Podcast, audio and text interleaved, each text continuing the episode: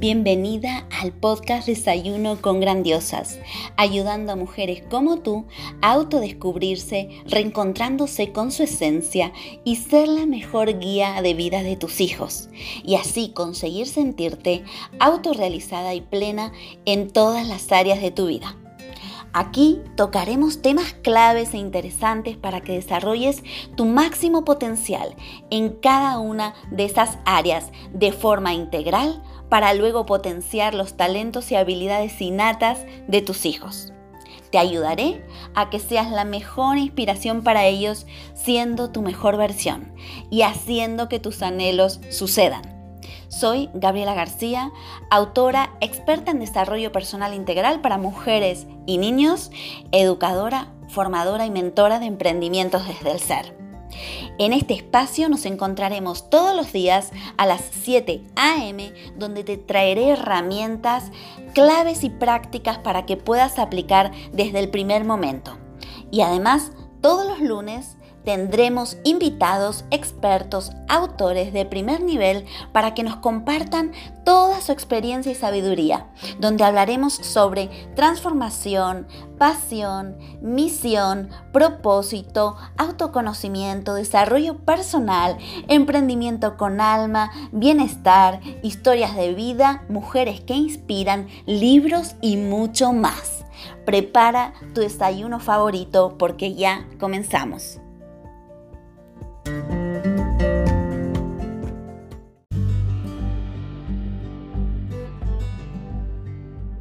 Y antes de comenzar con este episodio, déjame que te pregunte, ¿dudas a veces si estás haciendo un buen trabajo con tus hijos? ¿A veces piensas que has perdido el control de tu vida? Si tus respuestas han sido sí, no te preocupes, es la respuesta más común en este día a día de aprender con nuestros hijos. Te presento mi libro La mejor coach para tus hijos eres tú con el cual te ayudo en todas tus inquietudes como madre, pero sobre todo como mujer donde dispones de 33 herramientas claras y aplicables que transformarán tu vida y la de tu familia, además de un apartado exclusivo de autoconocimiento para ti. No encontrarás nada más claro, sencillo y concreto donde te llevaré de la mano paso a paso para conseguir ser la mejor guía de tus hijos y hacer que tus anhelos sucedan. ¿Y para quién es esta guía? Esta guía va dirigida a madres, padres, abuelas, profesores, educadores, terapeutas y todo tipo de persona que quiera evolucionar y crecer desde su interior para vivir en bienestar y a su vez quiera ser inspiración para todo niño que lo rodea. Ya disponible en todas las librerías de España y en Amazon.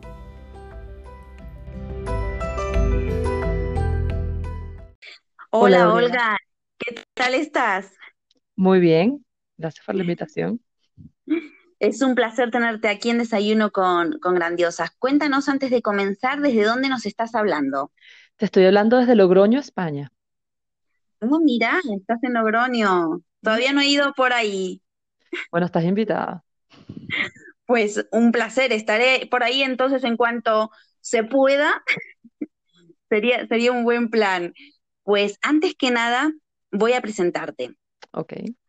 Olga Valderrama es psicóloga, máster en terapia de familia y de parejas, máster en trastorno de espectro autista y ayuda a parejas a lograr una relación sin agresión ni secretos.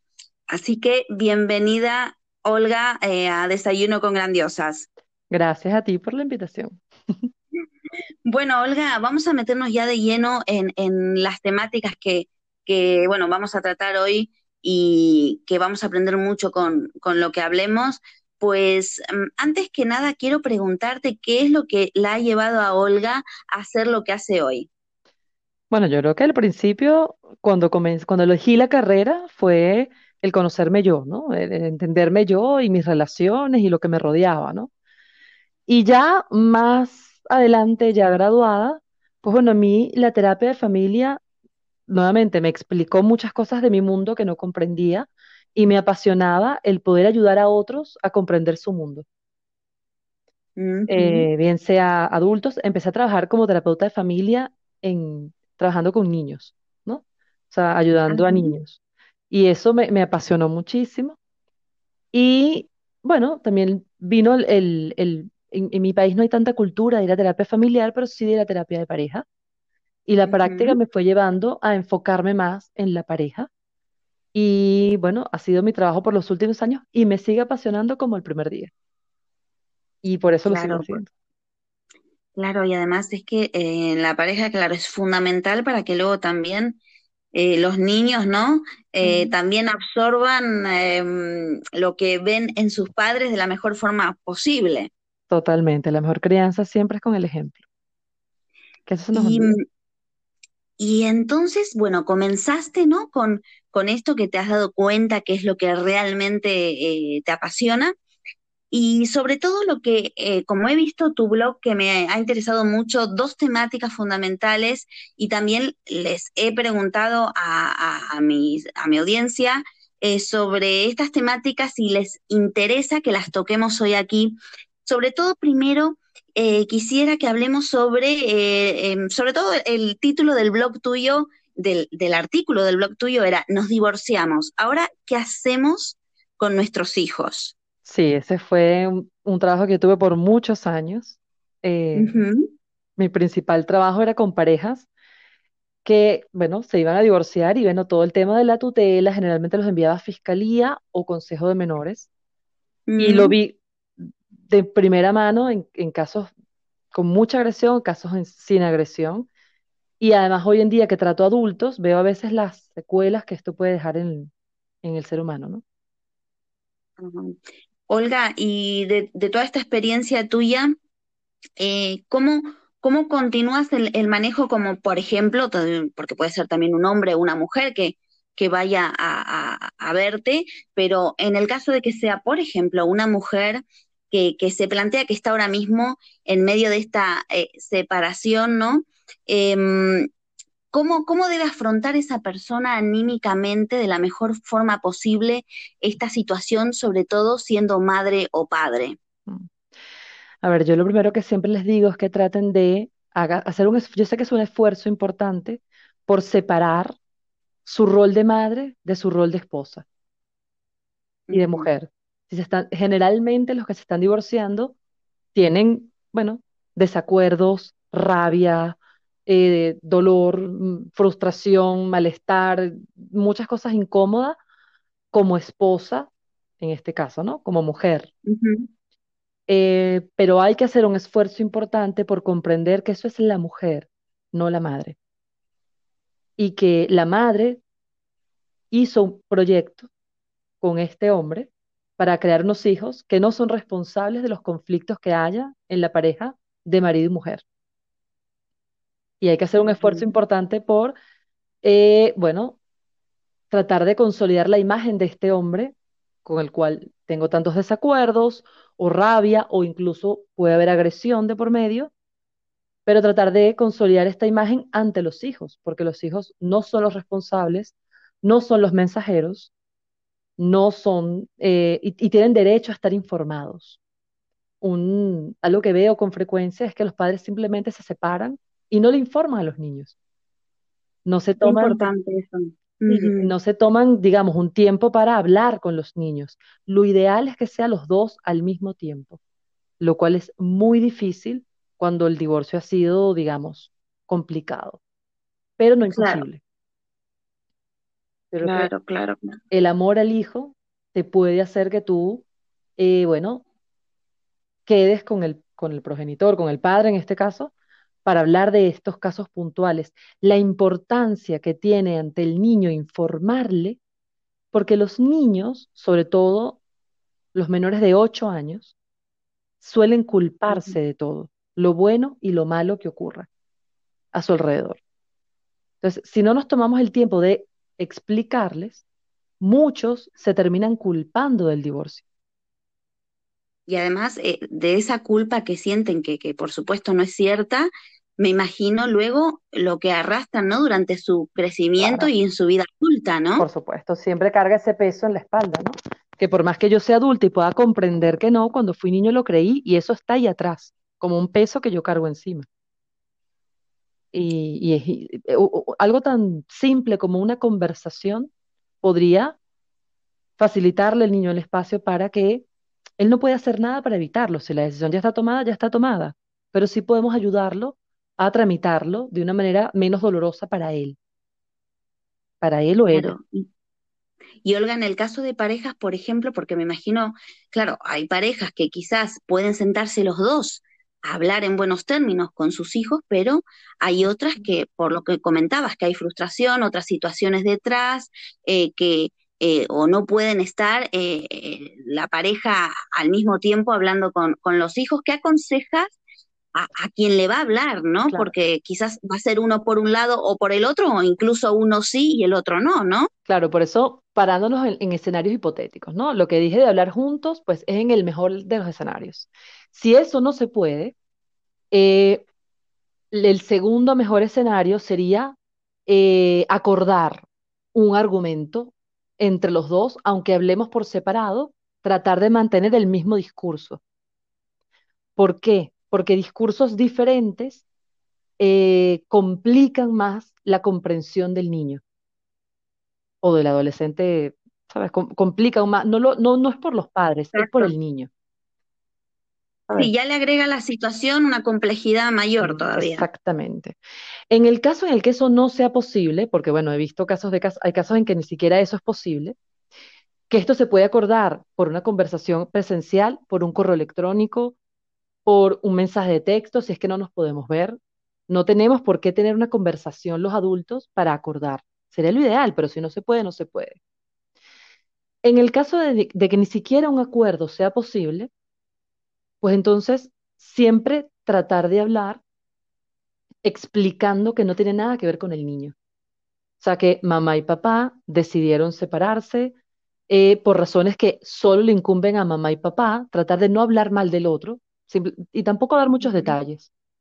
Simplemente, bueno, Claro, que fue una decisión de los adultos, que eso pasa cuando tú eres adulto, que a veces tomas decisiones que no dependen del niño, pero, re- o sea, reforzarle que mamá y papá siguen siendo mamá y papá, que no tiene nada que ver con el niño, que si tiene algunas, pre- abrir, abrir- abrirle la opción a que haga preguntas. ¿Sabes? ¿Tiene alguna qué duda? bueno eso, qué bueno, claro, claro. Sí, no que sea solo un monólogo, sino también que ellos, por supuesto, expresen o hagan preguntas Claro, como, como estás comentando. Qué buen punto. Eso es muy difícil, porque si ya de per se la situación es dolorosa para mí como mujer, que fue el caso que tú planteaste, Mm, si ya de per se sí, es doloroso para mí, pues bueno, que a veces mi hijo me haga preguntas, pues puede abrir heridas o tocar heridas que no están cerradas, ¿no? Y bueno, puedo tener ganas de llorar. Yo, si mm, tienes ganas de llorar, lloren. O sea, es decir, si no lo pueden evitar, es preferible eso a cerrar la conversación, porque no puedo hablar. totalmente. Eh, Además, es, es, es, es- demostrar también que no es malo no expresar las emociones. exactamente, exactamente. Mm. Yo, Y Olga, em, eh, y además otra situación hipotética.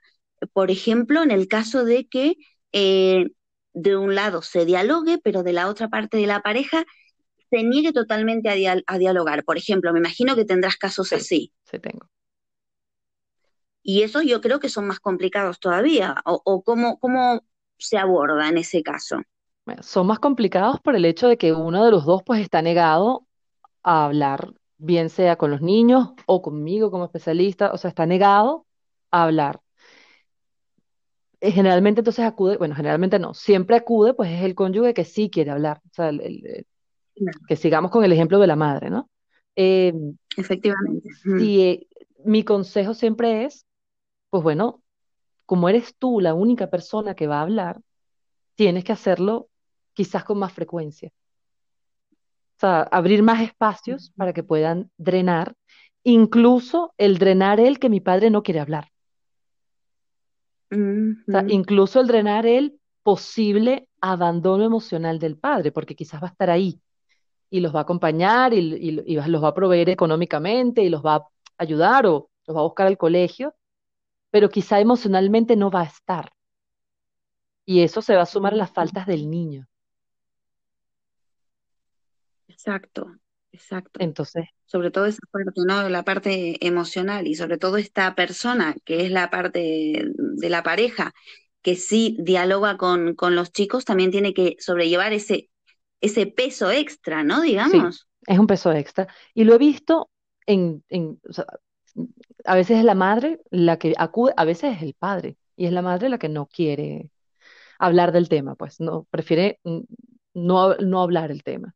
Entonces es al padre el que le toca, pues bueno, sí, este trabajo extra de no solamente encargarte de tu malestar como hombre, sino como padre, tratar de darle lo mejor a tus hijos, por el bienestar de ellos. La finalidad es pensar en el bienestar de los niños. Y esta parte de la pareja, ¿no? Que, que sí son los que dialogan, sea eh, el hombre o la mujer. Eh, en este caso, ¿qué les recomiendas a ellos? Porque, claro, tienen que ser el sostén emocional de sus hijos, pero también de ellos mismos. Claro. O sea, mi consejo cuando una pareja acude porque se va a separar, que es maravilloso, o sea, que acude como a buscar apoyo para saber cómo hacerlo, Sí. mi consejo siempre es, hablen ustedes dos primero y tengan claros las cosas primero antes de hablar con los niños. Con los niños se habla cuando ya es una decisión tomada sin vuelta atrás.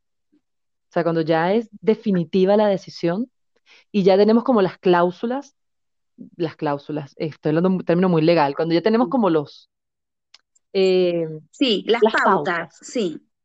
Entonces se le informa al niño, incluso lo ideal es que entre los dos le abran este espacio al niño para que opine de qué, qué tal estas pautas, ¿no? Y que el niño los pueda hablar con los dos. Y el consejo es siempre mantener el mismo discurso. El discurso que ustedes acuerden y que hablen con él en conjunto es el mismo que van a mantener en privado. Y si ocurre algo y el discurso tiene que cambiar, pues hablarlo para que cambien el discurso los dos. Eso es lo ideal, que cada uno tenga su espacio en individual para trabajar como todo el mundo, pues para trabajar tu espacio como tu rol de persona, de hombre o de mujer, y tu dolor y tu malestar y tu frustración y etcétera, etcétera, pero que también haya un espacio para trabajar con el niño. No hace falta que sea siempre en conjunto. En conjunto es la primera conversación, ya después cada uno sigue con su vida. Pero Claro, los niños no son los mensajeros. O sea, si hay que hablar de algo, bien sea de un tema económico, de un tema médico, de un tema escolar del niño, de un tema legal, se hablan entre ustedes. Y si no se quieren ver, pues para algo existen correos electrónicos, mensajes de texto, abogados en el peor de los casos.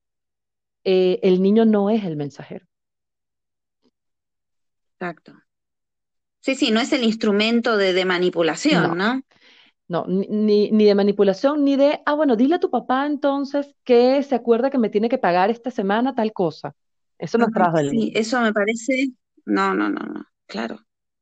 Es que ya que carga el niño con, con, con todo lo que está cargando, Claro. ¿no?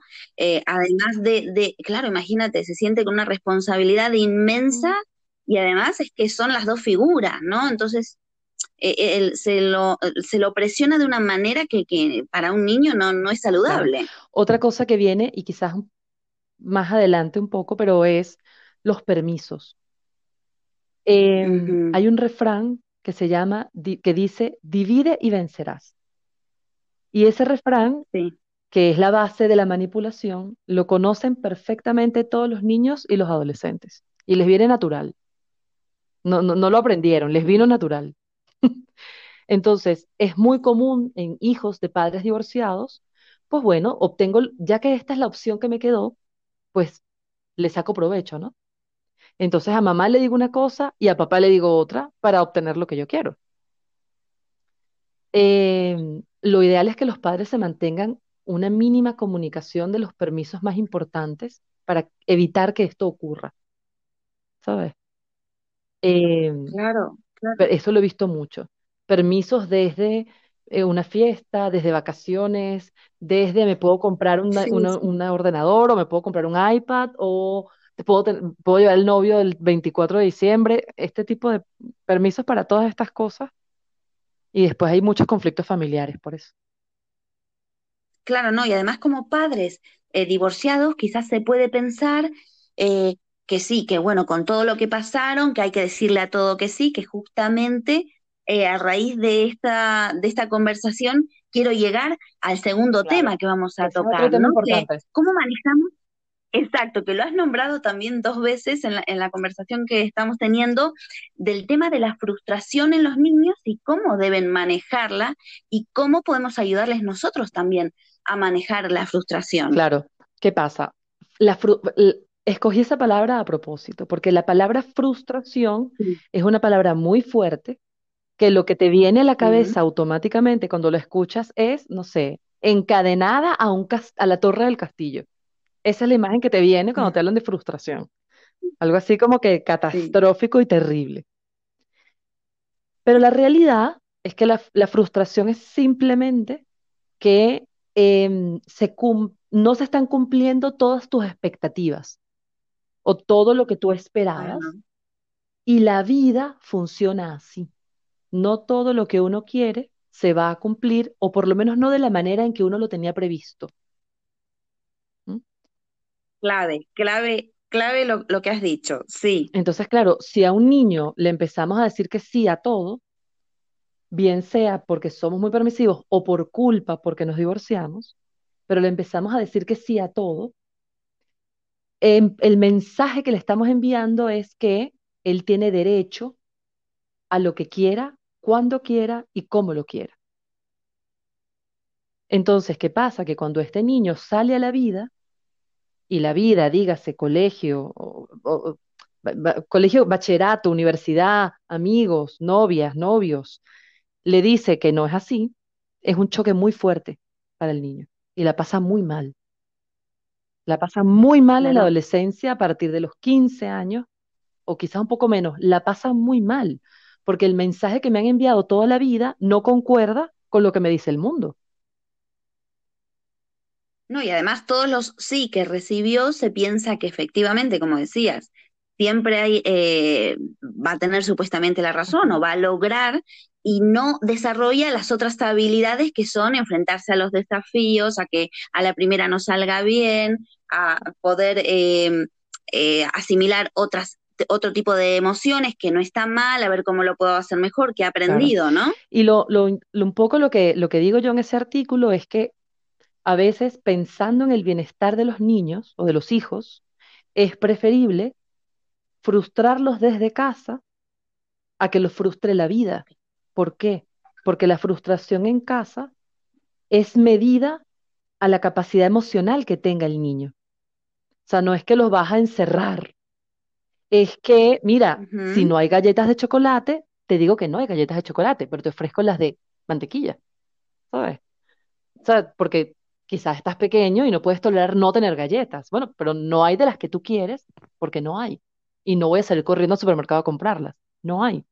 Hay de, mantequilla. Eso es una manera de frustrar. De no te digo que sí a todo o salgo corriendo a comprártelas donde sea o a fabricarte o a pedirle al vecino que me regale las galletas de chocolate porque tú necesitas una galleta de chocolate. No, es que acostúmbrate que si no se puede, no se puede. Ya veremos para mañana o para pasado mañana. Hoy hay de...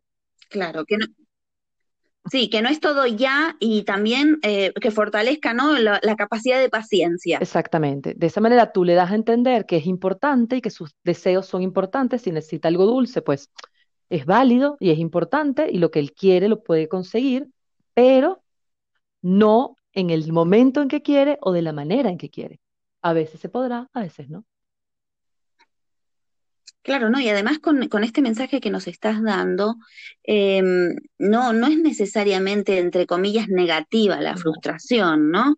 Si a veces es necesaria para poder enfrentar desafíos, ¿no? Porque necesitamos adquirir habilidades a través de Claro, ella. esa es la cosa, que la frustración para mí no es negativa. Eh, lo negativo Claro. es quizá la metodología que tú utilices. Si tú utilizas Ah, para educar, pues un golpe o el, castigo constante o estás eternamente castigado o los dejas pasando hambre, pues bueno, ese tipo, esa manera de Mm. frustrar es negativa, pero no es la frustración, es la metodología que utilizaste para hacerlo. Qué claro, qué claro lo que nos estás diciendo, porque eh, estamos aprendiendo muchísimo y sobre todo en el día de hoy, ¿no? Donde eh, todo es lo inmediato, lo ya, eh, lo que todo tiene que ser perfecto y nada más lejos de la realidad, porque la La vida vida no no es es así así. y cuando llegas al mundo real, sufres mucho. Cuando tienes tu primer desamor Claro. importante, cuando no entraste a la universidad que tú esperabas o no sacaste la nota en la universidad que tú esperabas, o te despiden del primer trabajo o te dicen que no en la primera entrevista de trabajo y te, bueno, te- la, la vida no siempre se da como, como tú lo esperas. Si tú ya vienes acostumbrado de casa a que las cosas no se dan como tú esperas, pero hay, te da- te enseñaron que hay otras maneras y otras herramientas, tú las tienes a mano. Pero si no te lo enseñaron y te lo enseña la vida, el golpe es mucho más fuerte. O pues, Apasionante, la verdad, que, que me encantaría, Olga, eh, seguir hablando sobre estas eh, temáticas, porque además sé que eh, tú te especializas también, eh, he visto eh, que trabajas también con migración, eh, con otras temáticas eh, muy interesantes. Así que bueno, de todas maneras, me encantaría invitarte para otro programa a hablar de, de todas esas otras temáticas que también son importantes a día de hoy. ¿no? Olga, quiero que nos recomiendes ahora mismo eh, algún libro que te haya impactado o haya sido muy importante en tu vida que, que podamos leer. Mira, justamente antes de mudarme, porque yo vivía en otra ciudad, eh, me regalaron un libro muy Ajá. interesante que se llama La Buena Suerte, de Alex, de Alex Ah, Rovira. sí. Y a mí ese libro me cambió la visión. O sea, yo empecé un negocio luego de leerme este libro y me cambió la vida, o sea, la, la visión que yo tenía, ¿no? Pa- Para mí es algo como de, Ajá. bueno, quizás de crecimiento personal, pero también de entender tu cuota de responsabilidad en este crecimiento y, y en la participación de lo que haces. Y, y me encanta el mensaje, o sea, la suerte no viene dada porque sí, la suerte no existe como tal, tú construyes tu, tu camino y tu suerte. Y me parece que, que es ideal sí, para sí. padres, para niños, para adolescentes, para trabajador, para, para mucha gente. Este libro me parece que viene, bueno, como anillo al dedo para muchas, muchas áreas de la vida. Me encanta que, que nos lo recomiendes. Sí, yo lo, lo he leído y la verdad que es excelente. Además, es, es de esos libros que luego vuelves a, leerlos, ¿no? Eh, con el paso del tiempo. Y para terminar, em, Olga, ¿a quién nos puedes recomendar para que venga a, a, bueno, a compartirnos su, no solo su experiencia de vida, sino también su expertise eh, para aquí, para, para, bueno, entrevistarlo en Desayuno con Bueno, Grandiosas? como veo que te interesó el tema de, de la parte infantil, ¿no? Yo en esa área hay una persona que recomiendo porque me parece muy buena. Ella se llama Vanessa Lanz. Eh, ella es ajá, psicóloga y, bueno, psicóloga al igual que yo, venezolana al igual que yo, pero bueno, ella se ha dedicado ajá, a los a niños, ¿ok? Bien sea en la crianza, todo el tema de la, de la crianza respetuosa, se certificó en la, en lactancia, al igual que yo, estudió el tema de autismo y creo que ese ha sido como su foco, más que la familia, el niño, ¿no?